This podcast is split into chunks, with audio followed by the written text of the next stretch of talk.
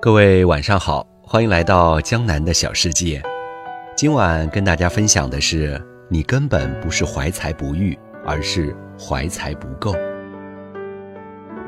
我有个朋友特别有意思，大学毕业后进了一家报社实习，一直抱怨领导不给他上稿的机会，觉得自己就是怀才不遇。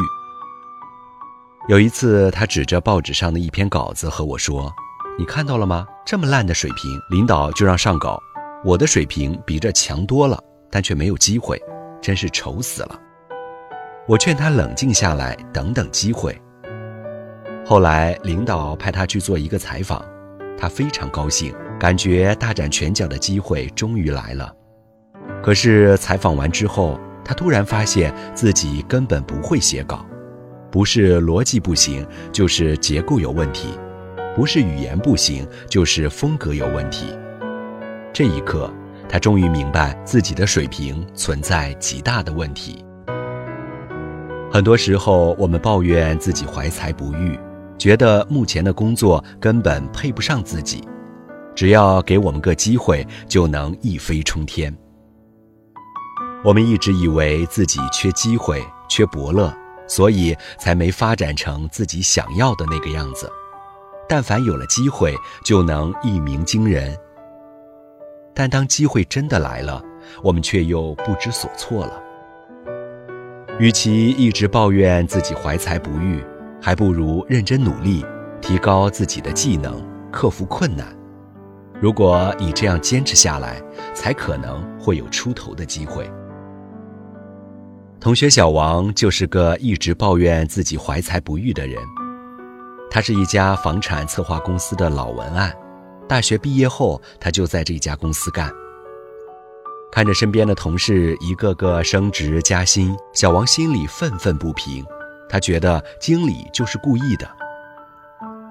他在微信上和我说：“和我同期进来的同事都升职加薪了，很多人学历没我好，能力也就那样，不知道领导是怎么想的。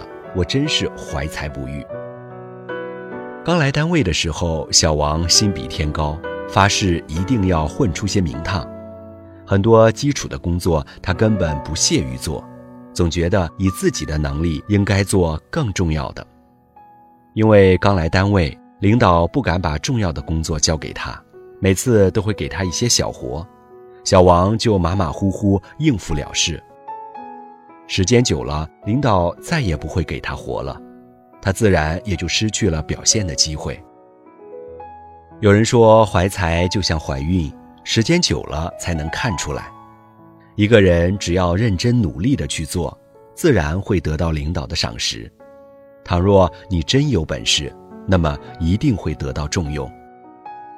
千万不要好高骛远，抱怨自己怀才不遇，这样只会让自己更加被动，失去原本应该有的机会。到最后一事无成，虚度了光阴。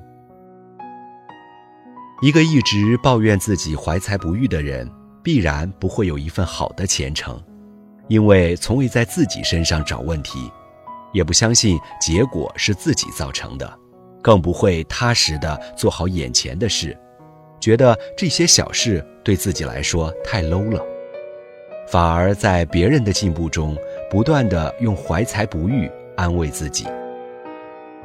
事实上，抱有怀才不遇态度的人对自己极度不负责。他们一直在寻找机会，但从未为这个机会做好应有的准备。一旦获得渴望的工作，就会漏洞百出，彻底露馅。怀才不遇看似很有道理，很多时候却不过是自我安慰的一种精神胜利法。一直抱有这个态度的人很难认清现实。对于这一点，朋友小李深有感触。他和大学同学进入同一家单位，两人专业水平都差不多，但是同学会认真完成老板交代的工作，而小李则一直在抱怨，觉得老板安排的工作太小儿科了，所以根本不想做。后来，同学越做越好。深得老板赏识，而他却被炒了鱿鱼。抱怨怀才不遇的人，可能不会觉得小事有多重要，但你要知道，每一件大事都是由无数件小事组成的。只有脚踏实地的认真做好小事，你的才才会慢慢凸显出来，才会得到重用。这世上没有怀才不遇的人，只有怀才不够的人。